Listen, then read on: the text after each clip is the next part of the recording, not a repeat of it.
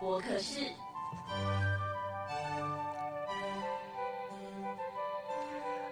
好，各位亲爱的观众朋友，大家好，我是今天的节目主持人许碧芳，是世新大学传播管理学系的教授，也是产学合作长。今天的节目呢是世新大学跟万方医院合作的健康，呃健康传播直播的一个系列节目，以科学破除医学迷失的第四集。那今天的主题呢是我也不想忘了这个世界，让我们来聊聊失智症。所以今天我们很开心邀请到万方医院神经内科的主治医师，同时也是失智共同照顾中心的主任陈鸿儒医生，大家请掌声鼓励。好，那陈，我们今天邀请陈医生呢，来针对失智症的问题来为观众们解惑。那我们先请陈鸿儒医生先来做一下自我介绍，来，医生。好，主持人好啊，大家呃，先听众大家好，我是万方医院神经内科陈鸿儒医师，那目前也是失智共同照护中心的负责的医师。好，那我们谢谢陈医师的介绍。那我这边再特别做一下提醒哈，因为今天的节目最后呢，我们有一个抽奖节目，呃，抽奖的一个环节。那我们会问三个问题，如果这三个问题呢，呃，观众们都答对了之后呢，我们会从中去抽出一些幸运的观众朋友，赠送我们的礼物。那我们的礼物呢，有包含这个跟卢露米联名的这个呃礼盒，应该是洗手乳的礼盒，还有就是飞狼的这个呃保温瓶，另外还有 Cross 的这个钢珠金笔，好，那提供给大家。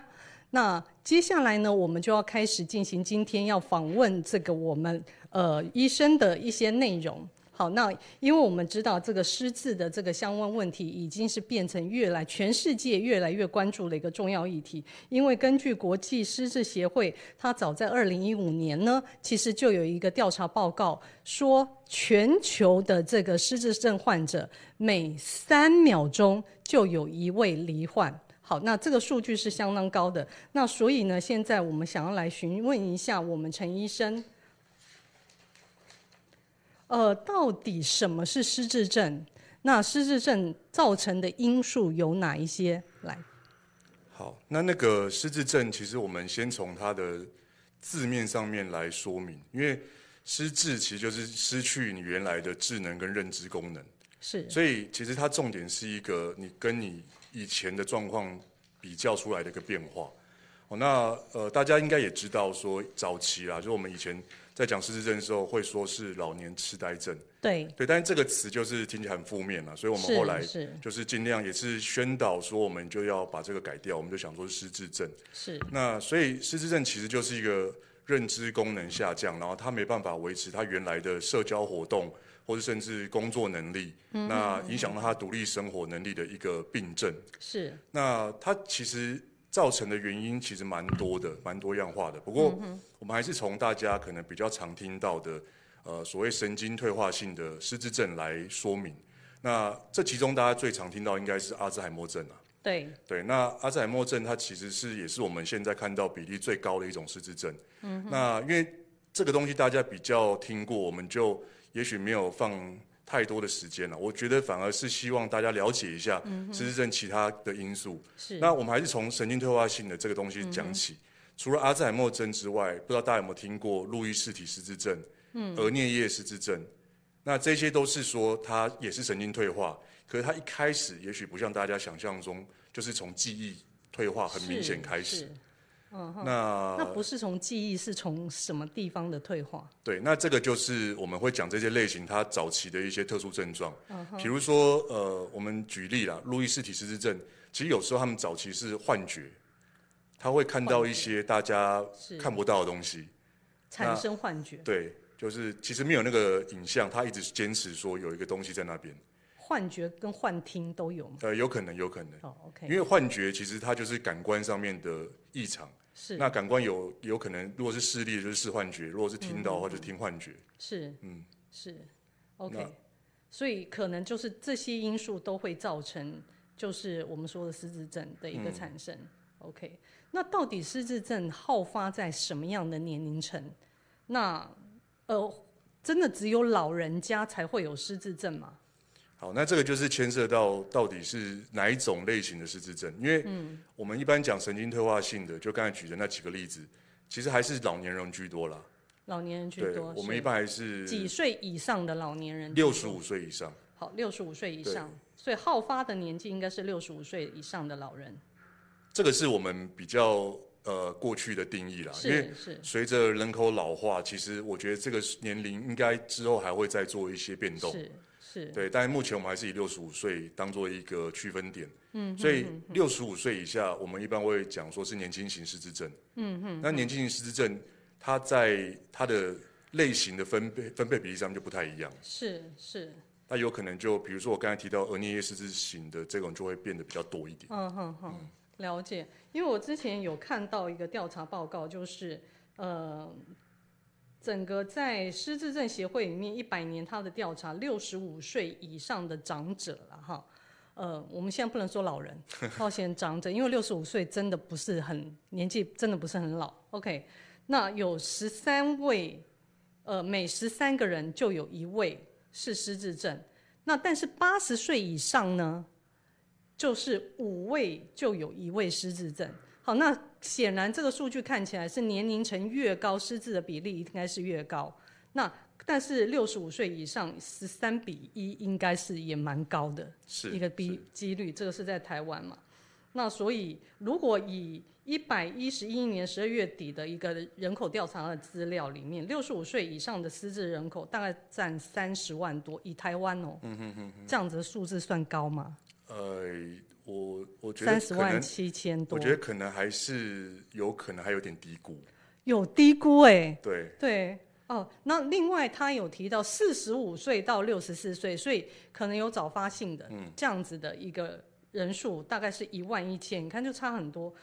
六十五岁以上就三十多万，然后四十五岁到六十四岁是一万一千多，所以总共加起来，他们换算台湾全部的人，全部的人。每七十二个人就有一个失智的患者，不过根据刚才医生讲的好像是低估、哎，对，因为对我觉得这个也还是有一些城乡差距的问题。是对，因为这个推估是呃，就呃流病调查之后出来回推的数字啊。嗯嗯。对，可是因为我的我们也知道说，有时候呃流病调查它可能还是会有一些区域的差异，是然后还有是说大家对于这个疾病的认知，因是为我们其实也很常碰到说到很严重的才就医，那是，问了一下他就说他就觉得他老了就是这样，他觉得他是自然的现象，他不认为他得病了。对对，OK，、所以那刚才说，所以只有老人才会得到失智症，这个答案应该是不对的。嗯，因为还是有一些早发性的，或是相相对年轻的人会得到失智症。对，因为呃前面还有后后半段那个类型我们还没有讲到是。是如果说是血管型的失智症，嗯嗯，那个可能就是你曾经发生中风，是那中风的严重度导致你的神经细胞退化的比较快，是那这个也许就会比较早一点发生，因是为它不是说单纯的我们前面讲的阿兹海默症那种神经慢慢慢慢慢慢退化凋零的那个状态。了解。那还有一部分当然就是，呃，大家也可能有听过啦，就是有一些人是因为中毒啊，或是一中氧毒一氧化嗯碳嗯中毒啊，是是啊，，或者是说是药物，那药还物有一中些毒是脑一氧外化伤，氮中毒，对，是只要是你脑部可能神经细胞受到影响，到最后有可能出现失智症，我们都还是要把它列为一个原因之一啦，只是比例是上相对比较低。是，那之前呢，因为有一个二零一四年嘛，应该是有一个美国非常有名的电影，呃，是朱利安·摩尔演的，我忘了我自己》啊、我想念我自己对，就是我想念我自己，因为当时我看了这个电影，对我而言非常的震撼，因为他其实很年轻，五十多岁，早发性的阿兹海默症，是一个人类学家的一个教授。好，那当他突然发现他在上课没有办法精准的讲出他要教的东西跟内容的时候，那整片看完，我觉得对我是非常震撼。可是他为什么五十多岁就会罹患阿兹海默症？那我想要请教一下这个医生，有这么年轻就会罹患阿兹海默症的吗？呃，所以这种比较早发型的是阿兹海默症，一般我们就会去看它的基因的问题。哦对，因为大家不知道有没有看过片子，就是他后面其实有探讨说他的子女是不对是去做对，基因是是检查。对，对，因为后来发现他的确是带有那个容易产生早发型失智，就早发型阿兹海默症的基嗯因异常。对，所所以以嗯就是如果相对比较年轻，然后又比较典型的阿兹海默症的表现的话，我们当然还是会觉得说基因检查这一块是需要去确认的。哦，所以这个可能也是会遗传的。对，对，哦，那真的，所以很年轻的人也可能是因为遗传有得到这个早发性的。对，不过阿这兹海个默这个我我要稍微强调一下，因为对只要讲到遗传，大家就很紧 张，但事实上这个基因的真的出现比例还蛮低的。哦，基因对出现比例是低的，是对，所以不要大不家要觉太得说重我太家里恐面慌长辈有失智症，我就觉得哦，我一定应该风险未很来高，会嗯我一定要去做检查。呃，其实这个是是不是需要这样担心的。那其实一般如果长子呃，一般如果都是六十五岁是八十岁之后才发生这种现象，应该一般的子女不用太担心。对，目前如果是这种本来就是常随见着好发老化年龄的，它就是一个目前没办法完全知道机转，然后它神经退化是。但我们知道类淀粉蛋白是它的类病淀理粉因蛋素白，，但是对，目前看起来也没有一个很明确的基因说就是有什么基因，所以它才会产生阿兹海默嗯症。了解。好，那接下来想问一下哈，因为我们现在出门。有时候出门常常忘了带东嗯西，呃，忘了这个手机啦，忘了这个眼镜，尤其眼镜其实都放在上面，哦那、还还哎、我的眼镜在哪里？我的眼镜在哪里？那这样忘东忘西，就呃这样子的一个情况，很容易健忘，就是一个失智症的一个表征吗？诶，我觉得可以把时间拉长一点再观察啦，是因为我们其实也常碰到有一些人，他会一直叙述说他的觉得他记忆力没有像以前这么好，嗯，对，可是呃问仔细问了一下之后，他都可以很详很详细的讲说他是忘了什么，他是忘了什么，他最后还是都找到了，都是可以记起来， 还是有找嗯到？对呵呵，那那这个部分我们就会觉得说，呃，也许啦，因为也许他真的有开始有点记忆的问题，但是我们是绝对不会在这个时候说他是失智症。失智症对，那当然，我们前面最开始的时候提到说，他这些健忘的问题有没有影响是到他的工作是跟人际关系互动？如果真的影响到哦的话，我觉得就要提高警觉。对，有影响到工作跟人际关系的互动的时候，那这个时候就要特别提高警觉。对，所以不见得是你随呃你忘东忘西，就是很紧张，就是以为自己已经得了失智症了。好，这样子反而我们比较多碰到的是焦虑、情对绪问题，是反反而多一点。呃，您一说是自己本身的焦虑跟情绪问题造成他记忆比较不好，对，哦因为有一些人他 OK，OK 紧张的时候，他就会比较呃是难以专注。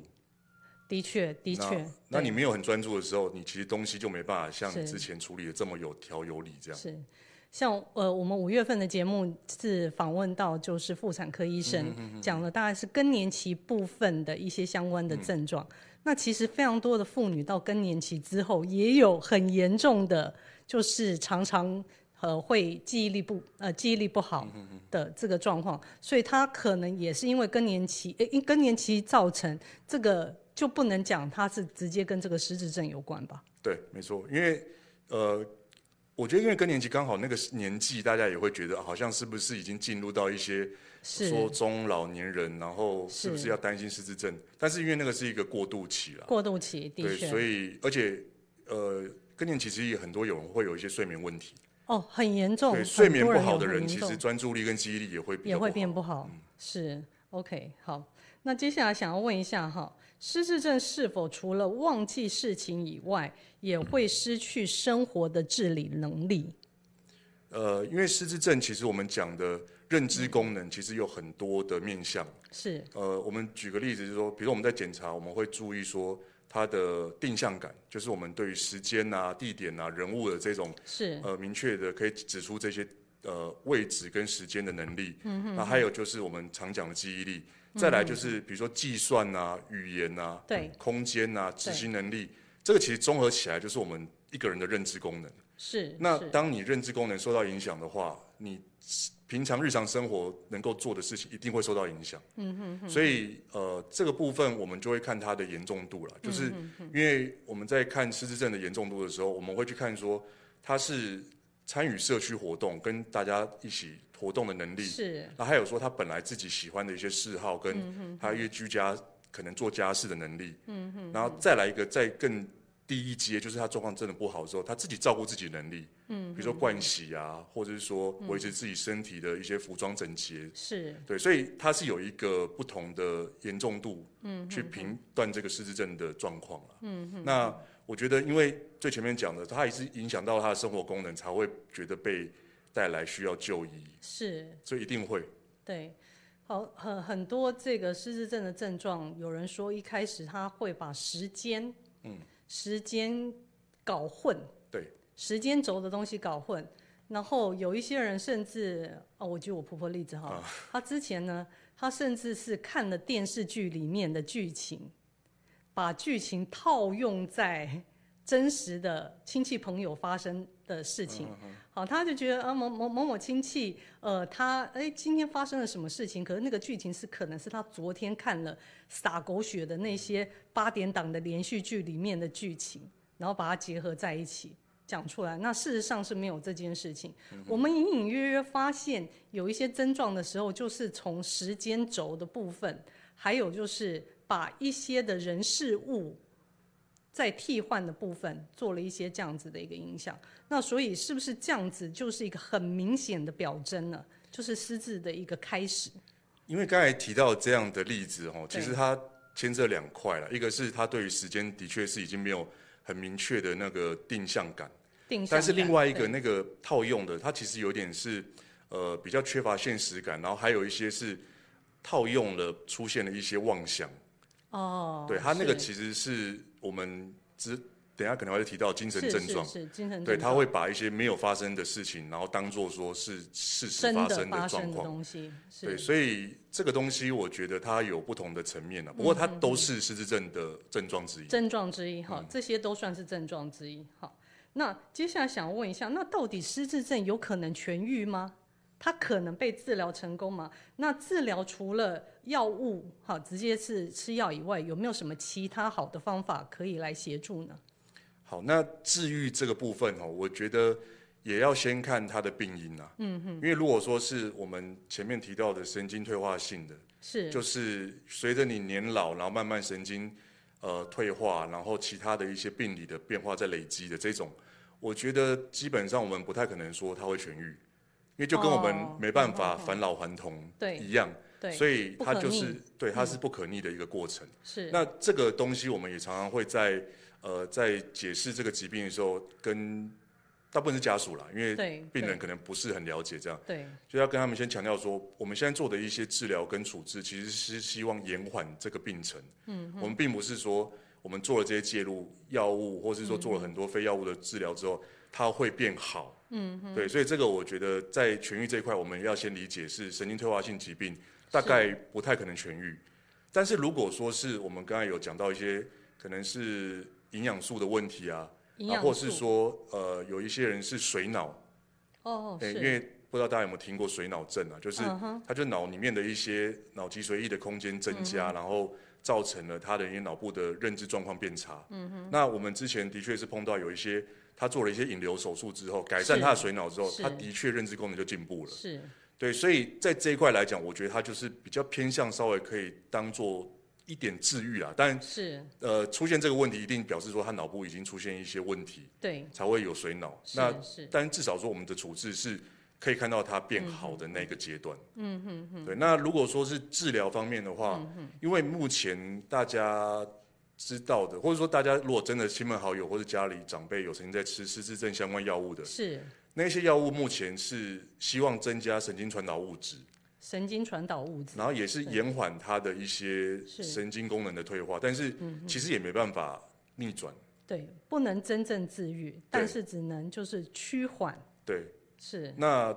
呃，不过药物这两年有一些新的一些突破啦。是对，因为过去十几二十年，其实在失智症或是阿兹海默症上面，很多药物开发是有点卡关了。但哦，这两年，我不知道大家有没有注意到一些嗯新闻，就是美国的 FDA 还是有去认可了一些药物，嗯当做阿兹海默症可嗯以比较有效的让它减缓速度更好的一些药物。嗯，不过当然目前当然台湾都还没有啦。不过我在想说，药物这东西的确还是有一点进展，不是说完全停留在十几二十年前那个状嗯态。所以应该未来还是有机会让这个就是失智的这个症状可以有很好的改善。就要医疗完全治愈是很难的，是不可能的，但是起码趋缓这个部分是对有机在会在的。目前的医疗的技术是跟知识下是这样子，没错。是嗯了解。好，那接下来也是想要再请教一下医生，失智症通常会伴随着一些精神方面的症状吗？对那精神症状，刚刚我们前面有讲到一个妄想。对，妄想那我觉得就再深入讲一下这个妄想，因为我觉得妄想其实也是蛮干扰照顾者的一个问题。是那妄想里面，其实大家最常碰到的就是被偷或是被害，所以我们常会听到一个例子，就是说，呃，比如说有一个呃长辈，他就说家里面啊，常常是是，第一个被讲的就是那个外籍看护，对他照外顾者对外籍看护，而且他会找外籍看护，因为那个对他来讲就是最陌生的人，是而且常常也语言不通。对他就说他偷他东西，是，然后他就觉得说他拿什么东西给他吃是要毒他，嗯哼，对他对他动就是在照顾身体的时候，他说他在打他，是，所以是这个就是其实不是实际的状况，但是对他会觉得就是这样的恶意，所以那是个我们叫做一个妄想。那另外的那个精神症状还有一个很常见是幻觉啦，是那幻觉的话，呃，前面提到那个路易氏体的这个类型的失智症，是它的视幻觉会蛮明显的。视幻觉，对眼睛看出去的东对西，对对，那视幻觉就是明明没有那个东西，他就说一定在他那有看边，到而且他都会形容的很生动。哦，所以是有一些长辈还会说，哎、就是有一只猫在趴趴在那边啊，哦，还有一只狗在那边跑来跑去，是，然后或者有时候说外面有一个男的要进来房是间，对，是所以这个就是幻觉上面我们比较常听到的说法。那听幻觉也有啦，就是有一些失智症患者也会说，他一直听到有人在讲话，嗯哼，嗯然后有有时候他可能也不认识他，然后也不是在谈论他的事情，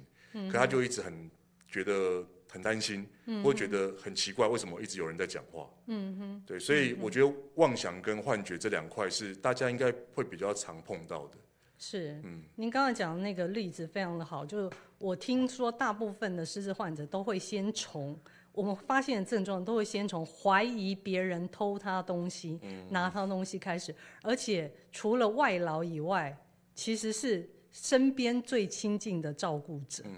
对他可能会，如果是女儿当照顾者或者媳妇当照顾者，他就会怀疑说，就是媳妇拿了他的金子，拿了他的项链，那我怎么一直找不到这个？然后谁呃儿子拿了他的钱，对，那这个出现的时候，我们大概就心里有数了，就是很多都是从这个这个方向开始，一开始呃一开始还会觉得哎。诶真的是这个样子吗？那会真的想要去做一下查证，后来就知道那应该就是失智症开始的一些症状，所以幻觉、幻听这些事情是真的都会存在，不是不是真的有什么阿飘那些了灵异现象 产产生。好，就他个人本身的这个幻觉跟幻听。好，那呃，接下来想要问一下，那到底有没有一些简单可以预防失智症的运动？就让这个长者在家里面可以每天练习的，那让我们来提前来做预防，我觉得这个还蛮重要的。嗯，因为在预防的角度来看，呃，或是甚至我觉得是已经是失智的患者，目前大家在比较提倡就是所谓的三动了。三三动就动是说是要运动，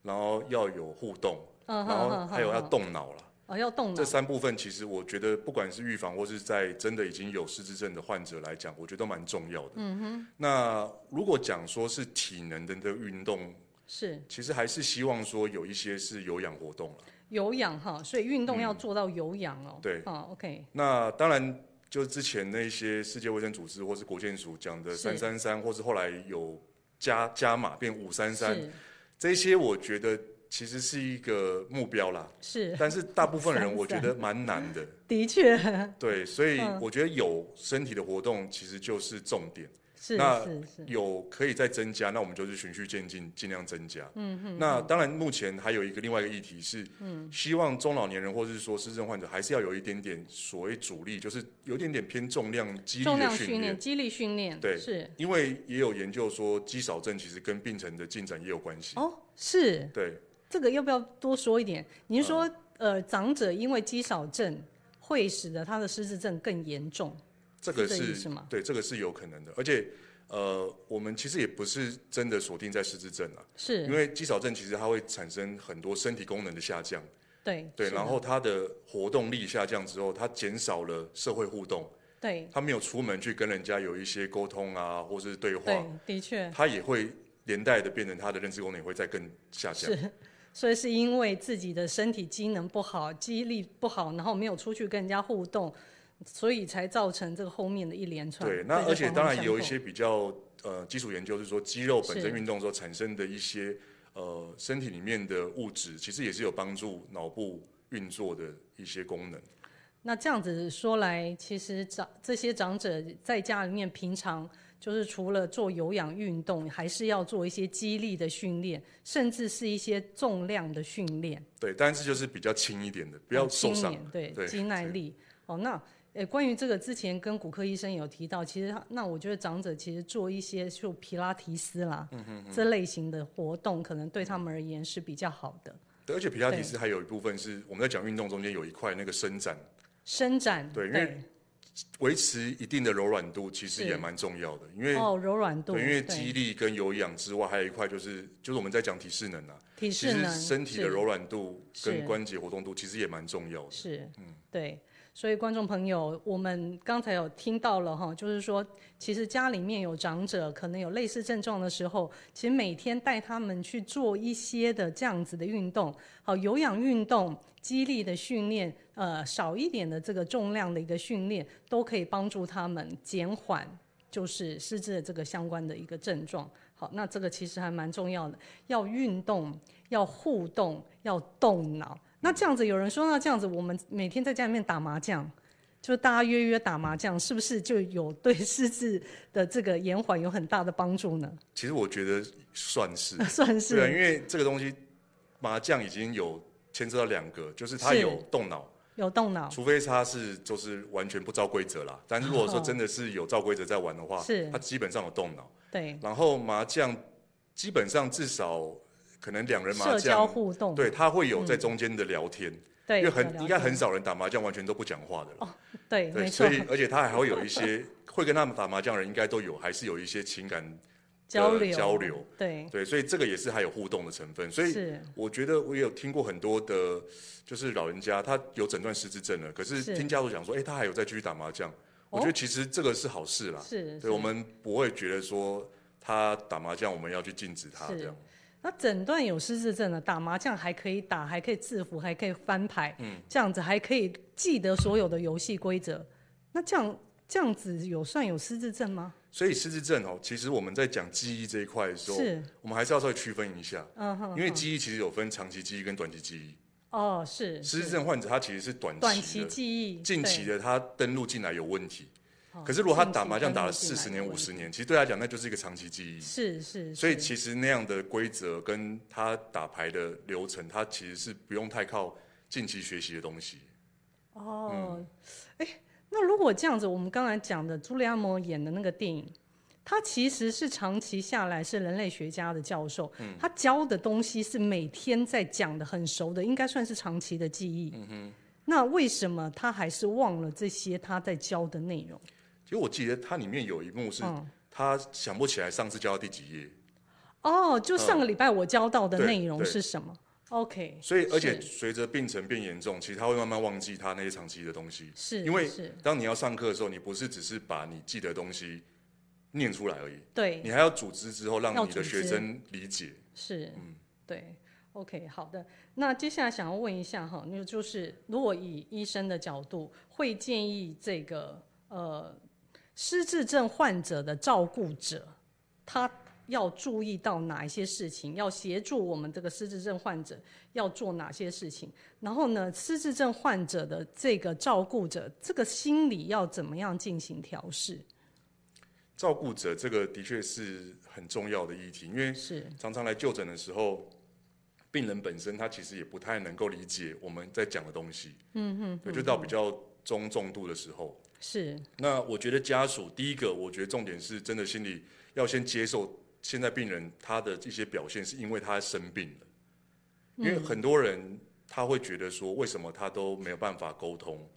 就是因为一般他还是长辈啦，就是是带来之后生病的人还是长辈，是那他们会觉得长辈之前的状况就不是这样，为什么现在都不能讲理？然后讲的东西他们也记不住，然后他会觉得有点生气。那事实上，他那时候他还没办法接受，说他是因为疾病了，他才变成这样。是，对，是所以那个接受他生病这一块，我觉得是第一个我们要先跟照顾者提醒的。嗯哼。那当然，这个延伸的是说，因为很多时候那个长辈他的改变是有一些精神症状，他会莫名其妙的骂人，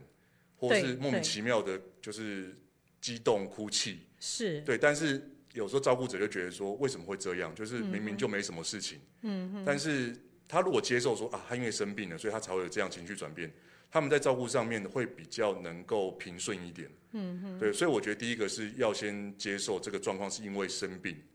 那再来的话，当然就是有一些技巧啦，就是说。当有时候失智症患者他很坚持某些事情的时候，是是，哦就不要说一直去跟他跟他解释，争辩，嗯对，那其实他是错的，你也不要一直跟他说是你这样讲不对，你这样做是不对，你是可以转移注意力，然后跟他讲一些他有兴趣的事情。嗯然后当然也有一些人就在讲，我觉得也很好说你尽量用正向的说法，正向的说对，法比，如说今天他就是他会呃拿一个东西一直吃一直吃，是你就可以跟他讲说，呃不，一般人会觉得说你不要这样吃，这样嗯是嗯一直吃你就是吃太多了，这些东西不健康。你可以说，哎、那我们来吃这个比较健康的好不好？嗯哼哼，对，然后会拿一些东西让他有注意力，不要让他一直在他做他原来的事情上。，是是，我觉得这个其实也在照顾上面也是有帮助。对，因为我之前有听很多的亲戚朋友，就是家里面有失智症患者，照顾者常常就是因为语言上面跟他有非常多的争执跟冲突。嗯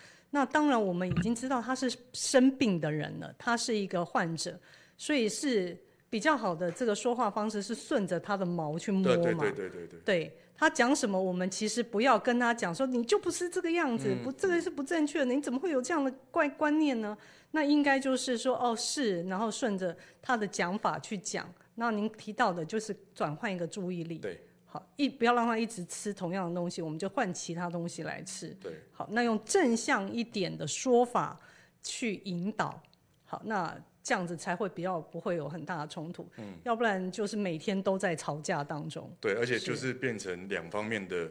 情绪压力都很大。对，嗯所以照顾者越来越累，然后这个患者其实每天也都是在非常的焦躁、跟不安、跟这个气愤的愤怒的情况之下，对，因为失智症患者他其实也可以感受到啊，如果对家人对他的那些情绪是很情负绪面的，是他其实也是会表现得更差，对然后，负面情绪是也会更多。是。那像之前也有听说，呃，有一些的这个朋友家里面的。呃，失智症的长者，甚至不知道他应该已经不知道自己在做什么，甚至会把自己的粪便涂在墙上，然后可能家里面到处都是这个粪便。那这样子的一个情况， 我觉得实在是家属要处理，真的还蛮辛苦的。你有没有比较好的建议？如果呃而且这个我听过，已经是好多个，不止一个。啊哈哈，这种家里面的家属怎么来协助处理？呃，我们当然是希望说照顾者是就是比较有经验的，比如说是真的就也许他真的要上厕所的时候，能够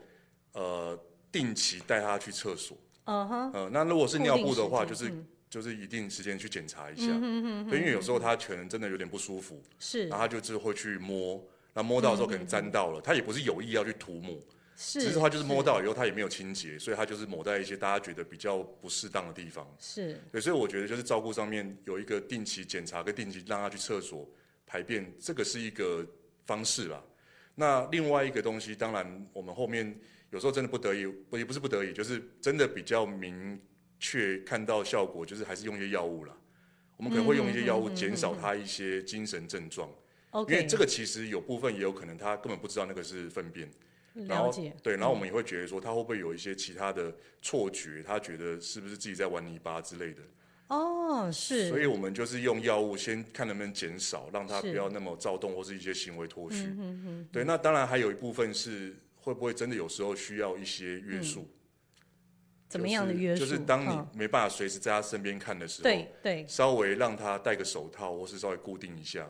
哦至少不要让他说把就是比较不干净的东西抹到自己身上，或是是抹到呃可能其他真的已经应该保持清洁的东西上面。嗯了解了解，那真的这个这个部分的确对家属而言是一个真的要特别注意到的一个是事情，要观察。您刚刚提的很好，其实固定他，比如说他如果说上厕所的时间是固定的，那每天可能就固定那个时间就赶快带他去。好，然后，但他真的就是要。呃，照顾者要很细心记录他的生活上面的每一个时间点的 schedule 的行程的这个状况。对，那的确，照顾者本身自己心里也要把它调试过来，他就是他就是一个病人，他就是一个患者。那我们要把他当成病人，有时候当成小孩子的方式来去照顾他。OK，好，那接下来想问一下哈，就是说坊坊间呢，就是都会流传说银杏，嗯，啊，甚至红曲啦，哈，这个相关的保健食品可以预防失智症，或是减缓阿兹海默症等等。那这些保健食品的食用，真的可以帮助我们针对这个疾病有所改善吗？因为我想这些保健食品，嗯呃，根据的应该还是一些研究了。对，不过嗯是，毕竟研究其实它的规模啊，跟它的证据力等嗯级其实很多种，所以我们当然还是以就是比较大规模、综合性的研究来看。是那当然还是有一些证据支持说这些保健食品可能有一点在认知功能或是说呃生活的功能上嗯面有一点点帮助，但是事实上很多的证据力的等级都不是那么高，然后哦参与是的人数也没有那么多。是那再来是说，这些其实干扰因素也很多啦。我们也知道说，是，这个人他生活中其他东西其实是还是的确，影响很多，不是单纯只是因为这个保健食品，说明他在同时间他也做了很多运动，对，他也做了很多社会互动，是对，是，所以当然他们会去校正这一些的干扰因素，所以只能说可能保健食品对于身体健康是有一些促进的功能。那对于这些认知功能可能有一点点帮助，但是嗯是说要预防失智症，我觉得这个不能降下这样的结论啊。那如果说是保健食品，它是针对比如说像刚才提到的红曲，它是针对红曲一些血脂肪啊，血脂心肪血管对的危心险血因管子疾病，那对这个可能是就会牵涉到说我们预防一些血管性的疾病，是减少因为血管的问题造成的血管性失智症。哦，血管性失智症，对，那是当然也有是也有研究是是说，他不见得真的有发现中风，但是他是的确他血管状况不好，他也会增加阿兹海默症的几率。 OK，对，所以他我啊也觉得嗯您说就是说，他其实没有中风的明显的症状，嗯但是他的血管循环不好，嗯，其实也就会造成阿兹海默症的一个呃发生的这个情况。对，因为大家不知道有没有这类经验，就是是呃，有时候到医院做检查，然后明明就说之前没有中风过，可是医生就会说，影像上面看到很多小血管阻塞的哦痕迹。 ，OK，对，嗯像像这个就是一个算是我们客观上面影像上的证据啊。是，对，那是表示说，也许真的还是有一些危险因子，我们需要去把它矫嗯正跟控制的更好一点。了解，OK。那所以这样子说来，呃，保健食品当然我们当然是可以吃了哈，嗯但是你们要把它直接联想到它可以直接做预防，其实证据力其实现在是不是很够的？对，对，因为我们也都知道，我们自己在做研究实验，你要控制到其他变数不变之下，这个是何等的困难，尤其是人的状况。好，你不太可能哦。比如说，我现在只吃这个药，我其他的完全都没有运作，完全其他的这个运动也没做，什么都没有做的情况之下，然后来做这个检测，那这个可能这个实验是比较困难可以达到的。好，那所以呃，就是当然大家就自行去评估考量 这样的一个情况。OK，那呃，最后一个问题是想要问，就是说我们如何来去预防或者是防治这个失智症？嗯，预防现在因为这个比例实在是太高了，嗯嗯，对。那刚一开始也跟你聊到，就是未来发生的比率只会越来越高，每年可能有一趴的这个就是百分之一的成长的这个人数，失智症的人数在往上攀升，那这个应该是非常惊人的，这会造成。呃，就是我们整个社会非常大的一个成本的负担。那所以我觉得我们现在为什么要特别做这种节目？健康卫教节目、健康传播节目，也是希望让我们的观众朋友可以呃早一点了解，可以事先如果可以进行一些预防的动作，那可以减缓以后的很庞大的健保跟这个。医疗的支出的成本，嗯对，所以这个题目就要请教我们医生，怎么样的方式可以预防跟延缓失智症？嗯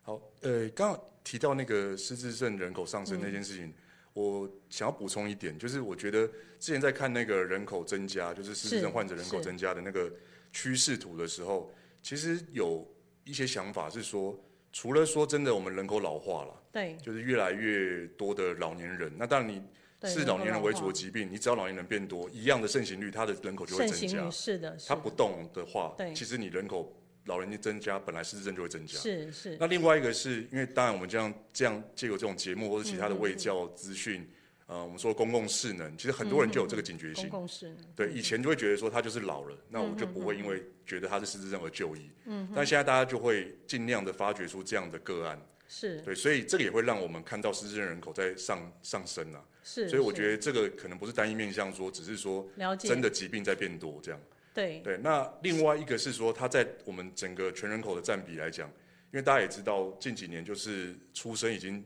低于死亡人口，的确，对，所黄以金交叉死亡点 对，所以之后你看到的人口组成里面，就是对人口会缩缩减，是那缩减之后，然后你这个失智症患者又在上升，所以那个是百分比也是会在拉高。是对，所以这个我是觉得当时在看这个人口跟失智症患者的人数的时候，我觉得也蛮惊人的啦，也是需要大家真的很有警觉的对一个事情。的确是这样，因为你的老老人化的人口嗯变多，本来这个疾病就是因为老呃就是长者比较多嗯的，一定会伴随着这个速度会增加比较快，嗯所以那个刚才医生解释呃提供的这样的解释数据的这个解释非常的好。那其实是整个社会环境整体的人口结构嗯造成的这样子，那所以就来告诉我们怎么来预防跟延缓失智症吧。好，那预防跟延缓哦，那个预防其实在之前有一个就是国际很重要的期刊，它其实有做了一个统计啊，然后也画了一个还蛮漂亮的图。嗯，它是发现说大概可能有百分之四十的失智症风险，我们是可以做一些事情然后减低。嗯，所是以四十其实已经不算低了，以一个比较属于我们觉得没有太多治疗介入的一个疾病对来说，对那里面除了我们刚才前面讲那个三动之外，还有一些哦，就是呃教育啦，因为其实有提到说，如果说你的学习跟教育程度比较低。其实它之后产生失智症的风险还是比较高，嗯因为那个其实也有一个说法是说纯脑本啊，我们尽量纯老本。纯脑脑本，脑对本脑本哈，OK，对，我们尽量就是维持我们能够脑部活动，然后维持这些神经功能的连接。是对，那可以让你之后退化的状态可以更多的缓冲空间，可以去让你算是消耗吧。嗯是，对，是那再来的话是这个也是大家其实很常碰到，但是可是能没有那么积极在处理是听力的问题。听力呀、对，哇因为很多老人家他其实重听，哦是，然后他是也没有去看医生，然后对即使知道了佩戴了助听器，他觉得不舒服，他又不戴。是但是听力其实造成这个失智症恶化，或是造成失智症风险，其实是占比蛮高的。这个了其实解比我们想象中的更多，甚嗯至它比说你控制糖尿病、高血压来的，甚至那个比例，就统计数字来讲，可能还更多一点。嗯嗯嗯。对，那我们当然也会觉得说，因为听力这件事情是你接受外界刺激的一个很没重要错的是的一个来源。嗯。那有时候有我们会觉得这个老人家他回答的状况不嗯是很好，其实有时候他是听不到，听不到听不清楚，对，他听不清楚你在对问他什么事情。是对，所以听力这一块我觉得也很重要。嗯，那当然延伸另外一个视力也是啦。视力对，因为视力，如果你看东西不清楚，然后你对外界的刺激减少，是然后你没办法，因为你视力不好，你可能也会减少参与外面的活动，是，这个也是会影响到失智的风险。那这个真的都环环相扣哎、对，是、啊。因为听力视力的老化本来就是年长之后渐渐会衰退，对的这样的功能。那的确你听不清楚，尤其有一些老人家他重听听不清楚，他其实更不想回答，嗯，然后他也觉得，呃，我不好意思跟你表达，其实我听不见，嗯嗯嗯，那所以这样子他就忍下来，或者是不想让人家知道，那他越来越没有办法接触到外面的对这些相关的资讯。那所以当我们发现他有重听，好，家里面长者有重听、有听力，呃，有有受损的情况之下，其实要先解决听力的治疗。应该是同步，我觉得是同步。嗯哼，是，呃，就是一方面我们一样就是在做失智症的治疗，然后也听力的治疗也要去协助。对，好，那听力如果听力视力其实都可以维持到某个阶段的话，那我们再加上三动，对不对？刚才提到了这个运动、互动跟动脑，那其实呃还有教育就可以，刚才提到了有百分之四十的几率可以呃去预防跟减缓，对，还没有还没有讲完，就是我们刚才提到这些，哦还有 OK 还有几个，是、就是呃，还有提到的是说，呃，脑部外伤，脑因为部因外为伤其。实早期当然是可能在大家没有戴安全帽的时代是车祸了，哦，是可是其实近年来，我觉得有时候老人家哦，他可能就是也许他的关节啊、身体机能状况不好，对，然后可能又有一些药物啦，不管是是助眠或是甚至我们开立的一些精神症状控制的药，嗯，会让他也许平衡感不是很好，嗯所以他跌倒，有一些人就会撞到头，嗯嗯，这个其实也会再加重他脑部功能的衰退，哦，是是对，所以头部外伤这个东西也是还蛮重要的。是那如果说比较，就回到说讲电影这件事情，不知道大家有没对有看过一个电影是。有一个神经科医师、神经外科医师在讨论那个美式足球的那些一直常常在冲撞，然后他们退休之后是是出现失智比例变高的，哦，是大家有是看过那个电影吗？哎，我我是没有看到， OK 不过今今天你讲这个，我好像有一点点印象。的确，他们是长期冲撞对的一个情况之下，脑部通常也都会受到影响。对，所以就是头部外伤这个也是还蛮重要。那还有一个是比较新一点的，就空污啦，因为以前空屋对哦大家在讲 OK， PM 二点五的时候，是都会讲说是肺部，然是后慢慢进展的研究是说心血管也会有，哦，然后再来是其实大家也发现说跟失智症也有关系。空气污染也会对让失智症恶化。对，所以当然就是整体研究是这样啊。那我是们我们能做，当然就是尽量说，就避免一些就比较不好的环境啊。但这我觉得是比较难啊，这的对，确比因为较我们难。就在这个大环境当中，呃，就怎么去？你不在这里面生活呢？对对去到山上里面空气很好的地方，隐士独居 嘛。对，对所以可能有一些防护啦，或者是甚至当然是嗯有一些人觉得说，那自然他知道这件事情，他在室内就空气清新机之类的。哦，对，室内加重空气清新器，对，嗯那我们刚才讲的这些东西，其实有一部分都是有点比较属于促进的。那是很重要一块，那个如果你本身有疾病啊，就比如说对我们说三高、高血脂、高血糖、高血压，对，其实三就要高把它的控制好。哦，OK，对，这个东是西也很重要，因为这些东西是控制不好，脑部的衰退或是机能退化是会更快。是那心心血管、脑血管危险因子其实大家都绑在一起啦，所以是还有一部分就是抽烟呐、抽烟，嘿，哦，要戒对烟，然后还有二手一烟，定要戒烟，对，那二手烟跟三手烟也是啊啦，这个是东西是说实在，我们也很常碰到说，是他其实自己就不抽烟，可是他看起来还是有有接到烟的这些危害。那有时候也不是说二手烟，甚至是抽完是烟之后附着在一些东西，大家接触到这样，是，所所以以现在这这个在做这个烟害防治这件事嗯情，这要彻底落实，对，因对为它影响的工位层面真的是工蛮多位的。层面很多，那因为呃，大家应该也有听过，就是中风有时候会看神经科啦，是所以脑中风也是神经科的领域。是是所以对我们来讲，其实你预防这些心血管、脑血管的危险因子，其实你也是预防中风，你也同时也预预防失智症。是，所以我觉得就是大家觉得这个其实是投，就是投报率非常高的一些对，所以促进健康的行为啊。所以刚才提到这些的这个方法，其实不是只有预防失智症哦，就是三高、脑血管的相关的疾病都有很好的一个预防效果哈、所以这边我们再整理一下，就是说呢，呃，就是三动。运动、互动跟这个动脑，尤其是呃，可能老人家可以多做一点有氧运动，好，有一点激励的这个训练，然后呢，多去跟外面的世界来进行交流互动，要有社交行为。好，然后接下来就是常常有动脑机会，打打麻将啊啦、这些其实也都蛮好的。OK，那另外就是要注意听力跟视力哈，尽量去减缓他的这个老化跟衰退。那另你刚才提到的，其实我们知道老人家其实很怕一件事情，就是跌倒。嗯，那其实真的很多状况跌倒了，很容易就撞到脑部。好，那撞到脑部，当然就会刚才又引起了这些相关的这个问嗯题。那这些其实都是我们要关关注的，哈，要来进行预防。OK，那呃，那哎，那我们呃，今天时间可能也差不多，可是还有一些时间，我不嗯知道呃，陈鸿儒医生有没有什么要额外进行补充，就是有关在失智症这边相关领域的一些事情，要提醒我们观众朋友的。好，那呃，其其实刚才那个呃预防的事情，还有还有一两个我还没有讲到，还没讲完对对 OK，因好为真的是蛮多的啦。不过是我觉得还是需要补充一下，就是是呃忧郁情绪啦，忧郁，对，就是 OK 有一些情绪上面来讲，因为忧郁是其实有时候老人家的表现不像大家想象中的这么明显，嗯，就是说觉得说就明确的想自杀、自残这样，不见得。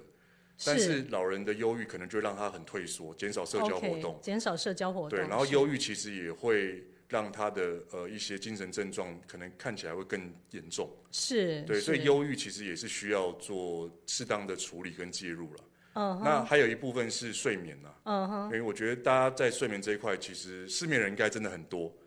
的确，对，因为是睡不好，其实现在也有研究是说，它会针对呃你一些把一些不好的一些代谢物质排掉的能力，是，所以你是睡不好的话，真的也会可能会增加这些脑部病变的风险。是哎，所以这个是我刚才呃最后两个补充的。那其他如果在整个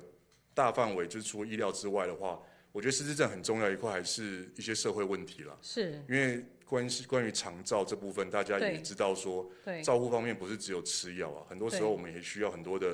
比如说居家服务啊，对，或者是说嗯、一些长照的接送啊，或是家里长照接的送嗯环境改造。这些东西其实我都觉得对于失智症患者都很重要。是嗯是那再来一个，最后一个就是、呃一些社会事件或法律议题啦。是对，因为大家也知道，现在诈骗也很多，的确正常人都已经会被诈骗，何况是失智是症症患者？者，对对，那诈骗之后，他可能出现的那些造成家庭照顾或者说法律是问题也是是蛮严重的。了解那当然，如果说就失政个案本身嗯的话，其实还有一些是大家可能会觉得说，他有时候他不知道那个东西到底是不是该拿的，所以会牵涉到说会不会是有窃盗窃或盗侵占，因为是他的确他不会身上写一个说我是失智症患者，是对你可能也许事后要提出证明什么，他还是有一些法律程序嗯的问题，所以我觉得他比较牵涉到不是只有个人的健康，他会是有很多社会层面需要大家一起去关注的。是哦，谢谢医生的这个提醒。那我最后想要问一下哈，因为呃，万方医院有失智共同照顾中心，您就是这个中心的主嗯任。那我想要问一下，现在这个中心提供的服务的项目跟它的功能有哪一些？好，因为这个其实是配合就是中央的卫生政策啦。是那这个其实它的目的，第一个当然我觉得重要重要是个案管理，个案管对，因理，嗯为我们其实病人来就诊，然后做检查，嗯确认诊断，这个其实是很重要的一步，因为很多人他发现，呃，可能有一些长者怪怪的，他其实没有就医，所以是至少我们要转接，让他确定诊断他是失智症患者，嗯，对，因为有时候他其实是情绪问题，哦，单纯情绪问题，对是对，那那确诊之后我们要管理，然后要是追踪跟关怀，因为有时候早期资源能力不够的时候，有时候就啊知道他是患者，可后续他没有回来回诊，我们其实也不知道他去哪里了。是对，那另外一个部分是呃，算是一个失智照护平台啦，我们是希望说能够让一些失智症的据点，还有一些呃参与失智照护的人，可以做适当的教育训练跟。对于这嗯些个案的关怀，能够有一些联系。是，那是当然还有一部分是那个公共势能教育，我们希望公更共性多的的人教育嗯了解失智症啊，因为你了解了是以后，当然你有警觉性，让这些人去就是医。另外对是对，你碰到这些人的时候，你会比较知道说，哦，他这些对人有一些特性，你可能需要一些协助。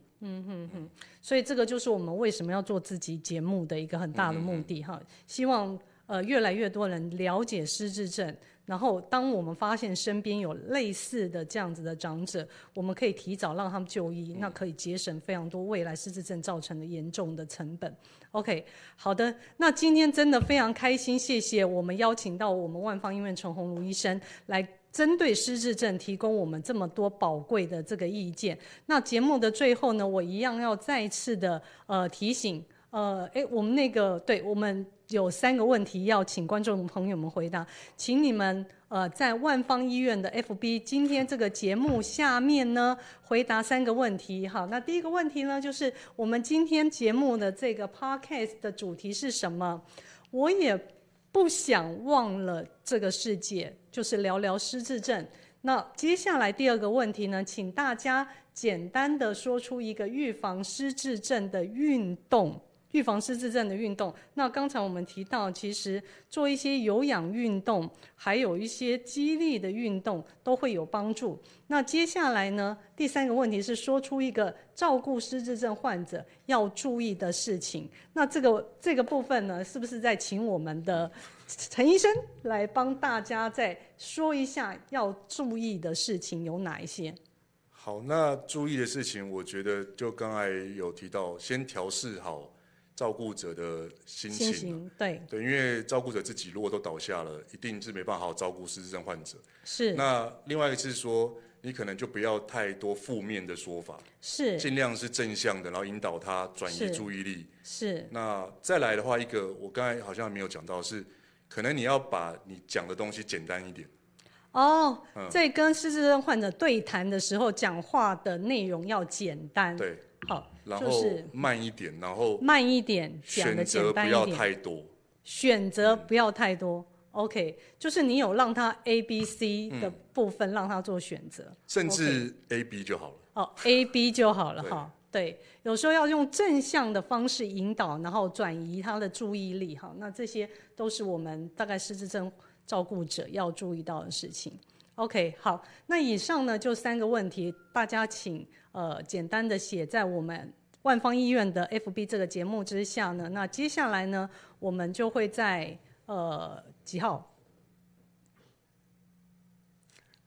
哦、o k 六月十八号，六月十八号那一天呢，我们会抽出幸运的观众朋友，然后之后我们会把奖品寄给大家。OK，那以上呢就是我们今天的节目，我们再次谢谢陈龙呃陈鸿儒医生今天的到来，为我们做了这么精彩的一个解说，谢谢谢谢好陈医谢谢生，谢谢谢谢谢。那我们今天就到今天的节目就到此结束，谢谢大家，谢谢。